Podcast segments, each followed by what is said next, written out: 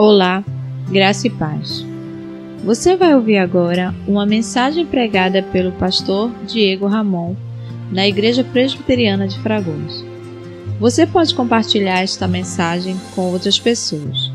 Rogamos que o Espírito Santo fale ao seu coração. Que Deus te abençoe.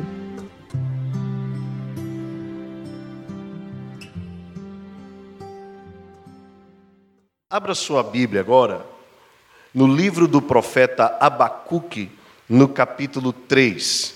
Livro do profeta Abacuque, capítulo 3. O profeta Abacuque está no Antigo Testamento. O seu livro é um dos últimos livros do Antigo Testamento. Portanto, se você tem dificuldade, você pode ir para o índice, e, ou também você pode ir para o livro de Mateus, o Evangelho de Mateus, no Novo Testamento, e voltar um pouco você vai encontrar então uh, o livro do profeta Abacuque. São apenas três capítulos e eu vou dedicar a nossa meditação aos versos mais conhecidos de todo o livro deste profeta. Abacuque, capítulo 3, verso 17 ao 19. Abacuque, capítulo 3, verso 17 ao ao 19. Creio que todos encontraram. Nós vamos fazer a leitura. Ainda que a figueira não floresça, nem haja fruto na vide, o produto da oliveira minta, e os campos não produzam mantimento, as ovelhas sejam arrebatadas do aprisco, e nos currais não haja gado. Todavia, eu me alegro no Senhor, exulto no Deus da minha salvação. O Senhor Deus é a minha fortaleza e faz os meus pés como os da corça e me faz andar altaneiramente ao mestre de canto para instrumentos de cordas. Oremos mais uma vez. Pai de amor, obrigado por estarmos juntos aqui através desta live, desta transmissão. Como falamos no início, Senhor, a falta que os irmãos fazem aqui presencialmente é imensa nos nossos corações. Mas cremos, Deus, que isso em breve vai passar. E assim como o salmista no Salmo 42, nós nos lembramos da multidão em festa dos gritos de alegria, de júbilo e de louvor. Estamos sentindo falta, Senhor, de abraçarmos os nossos irmãos, de podermos compartilhar o pão, o vinho, de podermos ouvir enquanto cantamos as vozes dos nossos irmãos. Ó oh Deus, tudo isso tem mexido com o nosso coração. Mas cremos, Senhor, que tu estás no controle de todas as coisas.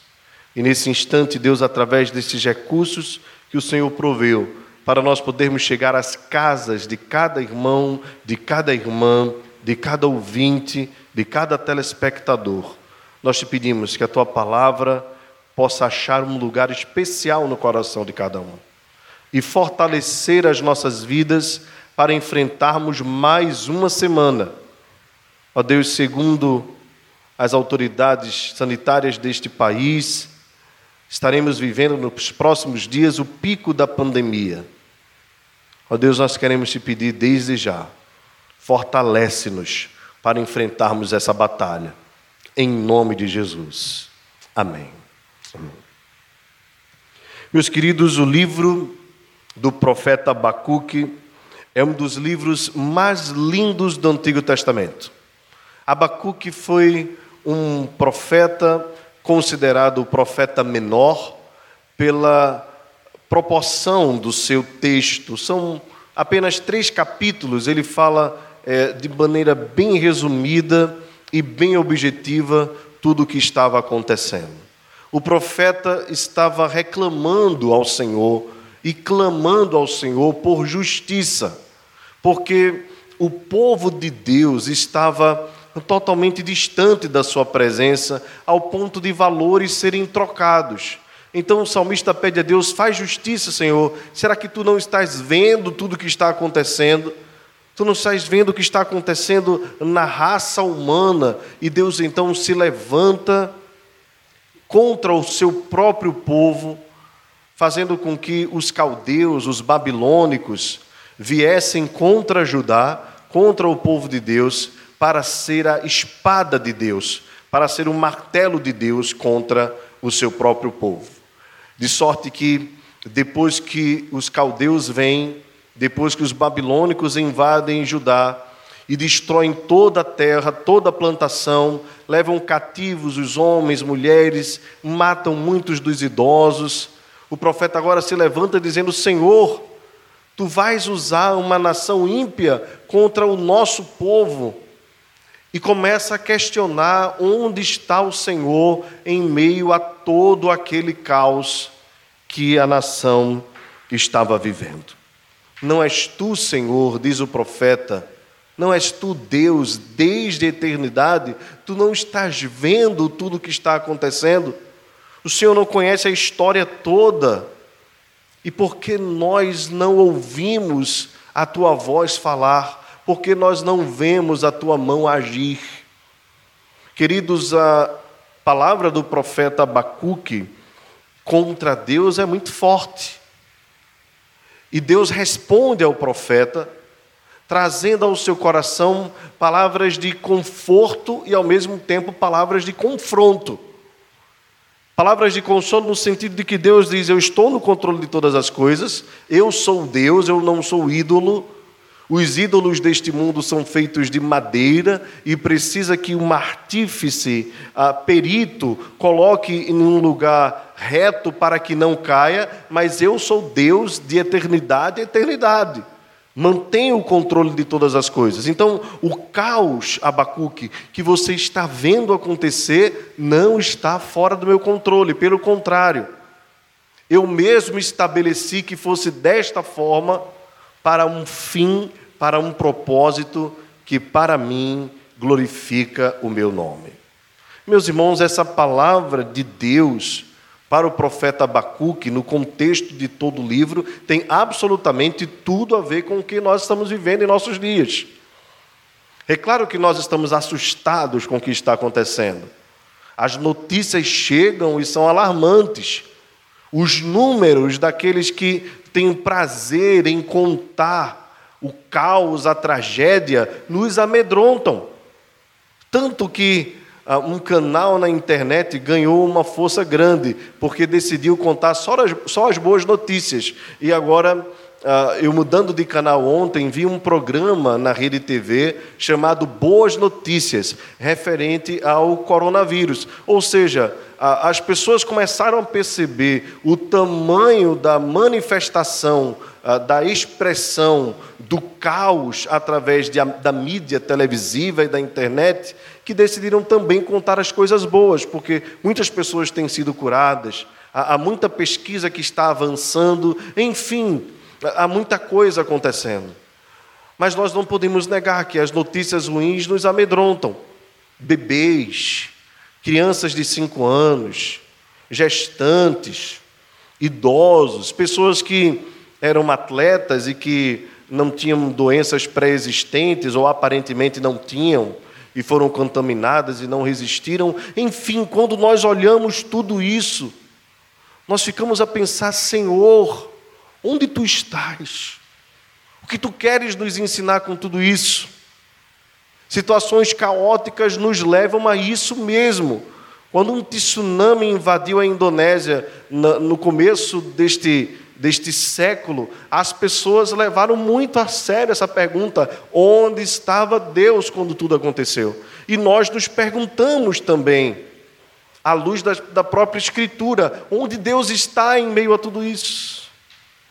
O profeta então recebe a palavra do Senhor, que diz assim: escreve, enquanto ele se coloca na sua torre de vigia, sobre a fortaleza, vigiando para ver qual a resposta que Deus daria à sua queixa, o Senhor responde dizendo: Escreve a visão, para que todos possam ver, grava sobre tábuas, para que possam ler até quem passa correndo. Ou seja, Deus tinha interesse em mostrar a todo mundo que ele tinha um propósito com toda aquela circunstância, com toda aquela situação.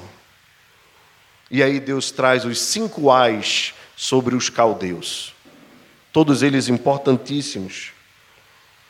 Depois que o profeta então percebe que Deus estava no controle de tudo, que Deus estava coordenando todas as coisas, ele então faz uma oração ao Senhor. Ouvindo as declarações do Senhor, ele diz: Tenho me sentido alarmado, aviva a tua obra, ó Senhor, no decorrer dos anos. O final da sua oração é exatamente o texto que nós acabamos de ler, os versos de 17 a 19 o que Abacuque aprende em meio ao caos, em meio aos seus questionamentos, é que Deus está no controle de todas as coisas, é que Deus está no domínio de tudo. E agora o que ele aprende é mais sobre ele, ou sobre o que ele precisa fazer, ou sobre qual postura ele deve ter, porque ele já tem a convicção de que Deus é soberano, ele já tem a convicção de que Deus é Deus, ele já tem a convicção de que Deus é eterno, ele já tem a convicção do domínio de Deus sobre todas as coisas. O que para ele, o profeta, a, a, aparentemente é caos, para Deus está tudo em ordem, por mais que o homem não entenda. E é isso que nós precisamos guardar no nosso coração. Nada está fora dos planos de Deus. Ah, mas o vírus é invisível. Para Deus não é. Ah, mas o vírus é, é, é, mais rápido do que a gente pode imaginar ou supor. De fato, para nós sim, mas para Deus não. Deus conhece, queridos, é, é, cada milímetro do nosso corpo. Ele vê o invisível. Ele vê o que nós absolutamente não podemos ver. Então, ninguém vai ser contagiado se não for da vontade de Deus. Ninguém virá óbito se não for da vontade de Deus. É claro que isso não elimina os nossos cuidados e toda a responsabilidade que nós devemos ter, mas Deus não está distraído. Deus não está cochilando. Deus não está dormindo. Deus não é pego de surpresa. Nada surpreende a autoridade de Deus sobre a história. Ele está no controle de tudo. Então o profeta aprende isso sobre Deus e traz uma resposta quanto ao seu comportamento a partir de agora. Vejam, queridos, já é o terceiro domingo que nós estamos aqui e pregamos sobre o que Deus fez ah, na vida de Josafá e na vida do seu povo diante de uma situação de caos. Na semana passada nós Falamos sobre o Salmo 42, a, saudade de estar adorando a Deus em comunidade. Terminamos com aquele texto que diz: Porque estás abatido a minha alma, porque te perturbas dentro de mim. Espera em Deus, pois ainda o louvarei. E hoje, hoje eu queria que você e eu, cientes de que Deus está no controle de todas as coisas, de que Deus é soberano, mudássemos a nossa postura mudássemos o, o nosso comportamento quanto ao que está acontecendo. É hora de nós, como povo de Deus, darmos o nosso testemunho, a nossa contribuição, o que essa sociedade espera de nós, o que esse mundo em pânico aguarda, é a resposta de Deus através da igreja. Eu e você, igreja do Senhor, somos boca de Deus para esse mundo. E o que o profeta Abacuque nos ensina é que, ainda que tudo dê errado, aparentemente, ele continua se alegrando no Senhor e exultando no Deus da sua salvação. Vejam, queridos, ele diz: ainda que a figueira não floresça, você sabe bem que Israel era uma sociedade tanto da pecuária como da agricultura. E, e, muitos deles tinham a famosa agricultura de subsistência, ou seja, muitos deles plantavam para comer. E o profeta está dizendo: ainda que não haja figo, que eu plante e o figo não apareça como fruto, ainda que não haja fruto na vide, ou seja, na, na, árvore que dá a uva, que produz o vinho, que era símbolo de alegria, de contentamento. O vinho fazia parte das refeições de Israel. E uma mesa sem vinho era uma mesa sem graça, sem felicidade, sem contentamento. O que o profeta está dizendo é: ainda que não haja contentamento, não haja motivos para eu me alegrar o produto da oliveira, o óleo de oliva. O óleo de oliva servia para Israel é, é como medicina. Você deve lembrar bem que Tiago diz assim: está alguém entre vós doente, unja-o com óleo, né? É, a, o óleo era usado medicinalmente, era usado também na gastronomia. Então eles usavam e até hoje usam o azeite de oliva e também era usado como uma forma de cosmético para ah, trazer ao rosto das mulheres um brilho maior. Dessa forma, o que o, o profeta está dizendo é, é que, ainda que não haja contentamento, ainda que não haja cura para as minhas feridas, ainda que não haja alimento para a minha mesa, os campos não produzam mantimento, ou seja, tudo que eu vier a plantar, eu não venho a colher ainda que as ovelhas, agora partindo para a pecuária, sejam arrebatadas do aprisco. Você deve lembrar bem que Israel tinha essa característica da pecuária, de colocar pastores para cuidarem dos rebanhos. Para você ter uma ideia, no, na prática do pastoreio né, de ovelhas, no Antigo Testamento, um pastor em um ano chegava a passar nove meses com as suas ovelhas, andando atrás de águas tranquilas e de pastos verdejantes. E quando chegava a noite, com medo dos lobos ou dos ladrões, ele fazia um aprisco, que é uma cerca de terra colocado espinhos em cima, apenas com uma, uma brecha para a entrada e saída das ovelhas. Quando era o período da noite, o pastor se colocava exatamente naquele local para impedir que as ovelhas fugissem dali ou que alguém entrasse e as roubasse. Davi foi um pastor de ovelhas, e você deve lembrar que era um especialista em salvar ovelhas. Ele mesmo se apresenta a Saul dizendo que já havia derrotado até um animal selvagem para livrar as ovelhas do seu pai. O profeta então diz: ainda que as ovelhas sejam arrebatadas do aprisco, ou seja, do nada sumam todas as ovelhas. E nos currais não haja gado. Ou seja, a vaca, o boi, o produto deles, a carne, o leite, o carneiro. Ainda que tudo isso deixe de existir. Ou seja, toda a nossa forma de subsistência. Eu sei que uh, nós estamos na região metropolitana e a maioria de nós é, não lembra é, de quando senta à mesa, por exemplo, agradecer ao agricultor. Quando abre a, a geladeira que tira um leite, a gente não lembra de agradecer aquele que acordou cedo pela manhã para ordenhar a vaca e tirar o leite como produto para a nossa é, subsistência. Há alguns é, poetas dos nossos dias que nós diz que nós esquecemos de olhar para o sertão, para aqueles que plantam em meio ao caos. E nós temos visto ah, e recebido as informações de que a agricultura não tem parado, que nós temos tido uma boa safra, que Deus tem dado à nossa terra um tempo bom. E graças a Deus tudo isso tem chegado a nós. Mas ainda que tudo isso venha a faltar, ainda que nos falte tudo, nós temos a Deus. Nós temos um Deus que não nos abandona, que não nos deixa, que não nos falta. É por isso que o profeta Abacuque diz: Eu me alegro e exulto no Deus da minha salvação. Eu já ouvi canções baseadas nesse texto, onde o compositor, tentando encaixar a letra, diz assim: Eu me alegrarei e exultarei no Deus da minha salvação. Não, observe que o termo aqui está no presente.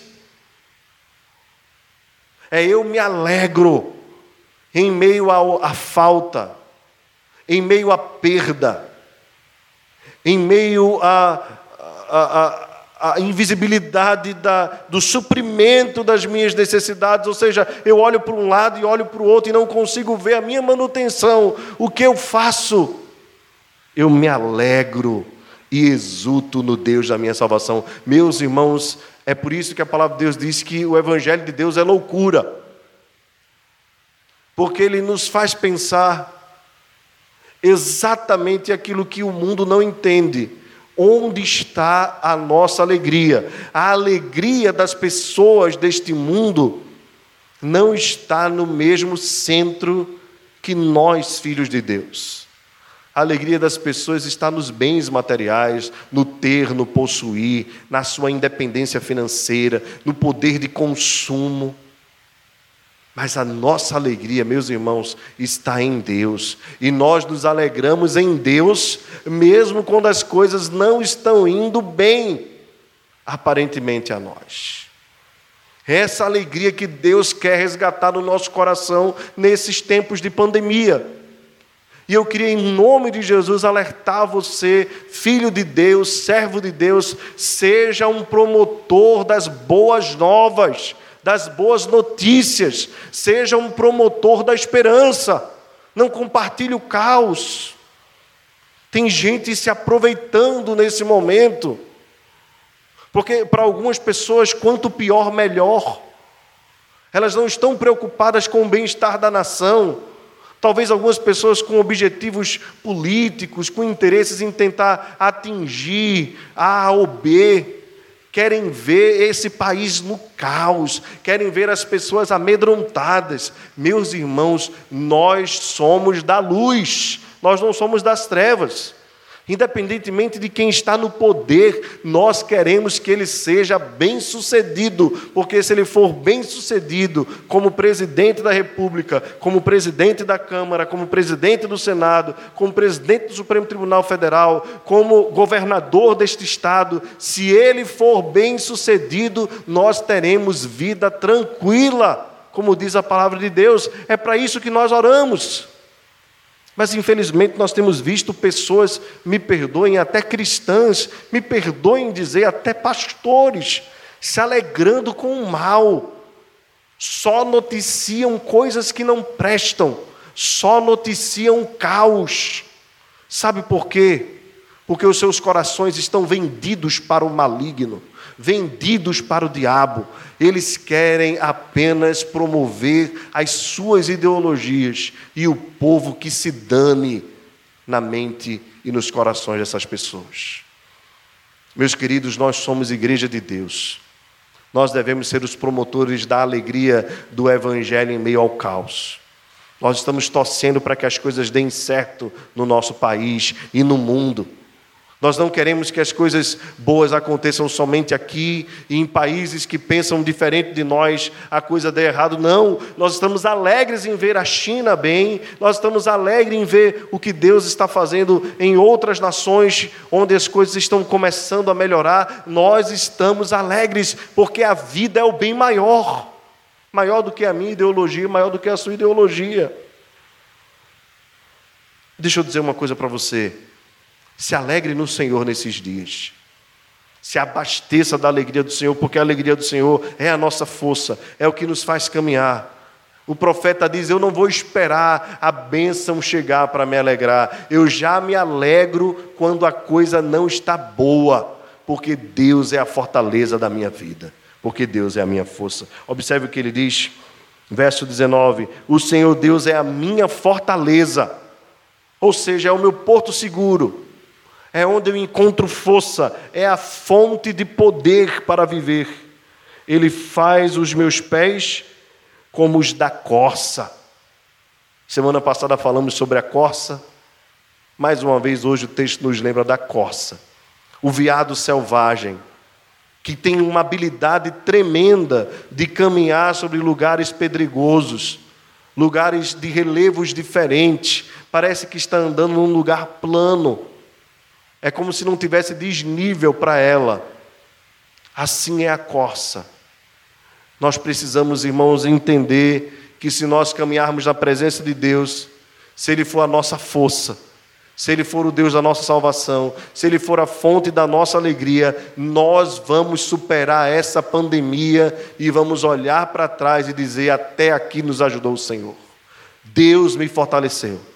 Passei pela crise, passamos pelo caos, passamos pela calamidade e o Senhor restaurou a nossa sorte. Restaura, ó Senhor, a nossa sorte como as correntes do Negueb. Os que com lágrimas semeiam, com júbilo ceifarão. Quem sai andando e chorando enquanto semeia, voltará com júbilo trazendo seus feixes. Deus é a força da sua vida. Deus é a tua fortaleza. Ele vai fazer você andar altaneiramente. E o texto encerra com uma informação que às vezes passa para nós com uma certa rapidez e a gente não se apercebe. O texto termina dizendo assim: ao mestre de canto para instrumento de cordas. Ou seja, o profeta Abacuque, quando escreveu esse texto, escreveu deixando registrado para que fosse cantado o nome do Senhor.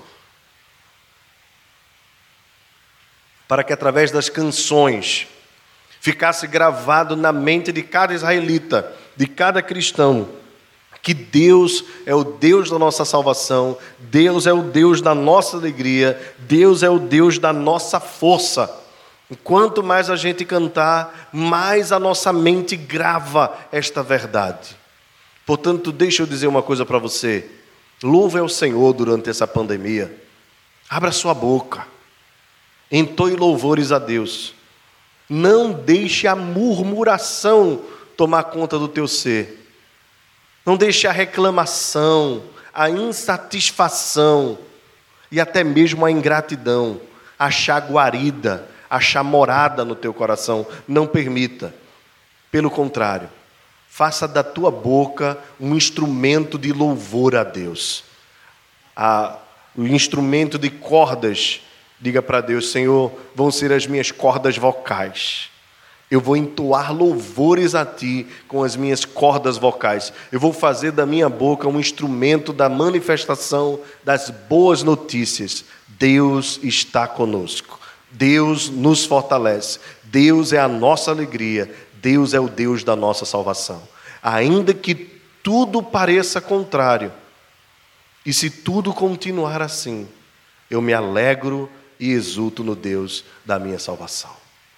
Mude a sua postura. Se você tem se comportado de maneira ansiosa, de maneira entristecida, de maneira depressiva, mude a sua postura. Deus espera de você e exige de você um comportamento diferente. John Piper diz que um cristão triste é uma contradição. Que o cristão deve ser uma doxologia viva. Em outras palavras, o cristão deve glorificar a Deus em todo o seu respirar. Todo ser que respira, louve ao Senhor. Se Deus tem te dado fôlego, adore-o, exalte-o, cante o seu nome, mas não permita sair da sua boca palavras de murmuração, porque Deus está com você. Se a sua alegria estiver nele, você estará fortalecido para enfrentar todas as coisas. Baixa a sua cabeça aí onde você está. Nós vamos fazer mais uma oração, depois nós vamos cantar um cântico de louvor a Deus. Feche os seus olhos, ore comigo nesse instante. Pai querido, nós te amamos, Senhor. Nós te amamos mesmo sem entender os teus planos, mesmo sem compreender o teu agir, mas nós te amamos e te adoramos e te bendizemos e te louvamos. Ó Deus, tu és a nossa força, não nos deixa fortaleza nossa. Ó Deus, tu és a nossa alegria, enche o nosso peito de louvor. Ó Deus, tu és a nossa salvação Livra-nos, Senhor, da morte. Protege-nos. Senhor, Se por algum momento saíram palavras de murmuração da nossa boca, nos perdoa. Se por algum momento nós ficamos ansiosos e até mesmo começamos a agredir as pessoas, ó Deus, nos perdoa, nos perdoa. Senhor, sabemos bem que Tu estás conosco. Não precisamos sentir arrepios, não precisamos de nenhuma outra manifestação, nós, pela fé, cremos que Tu estás conosco, não seremos jamais abalados. Obrigado pelo Teu Filho Jesus Cristo, Deus presente, Ele é tudo o que nós precisamos, e Ele disse: Eis que estou convosco todos os dias até a consumação dos séculos. Recebe o nosso louvor, a nossa adoração. Glorifica o teu nome na nossa vida, no nosso comportamento, nas nossas palavras, em nome de Jesus. Amém. Amém. Você acabou de ouvir uma mensagem pregada pelo pastor Diego Ramon na Igreja Presbiteriana de Fragoso. Compartilhe esta palavra com mais alguém. Deus te abençoe e até a próxima.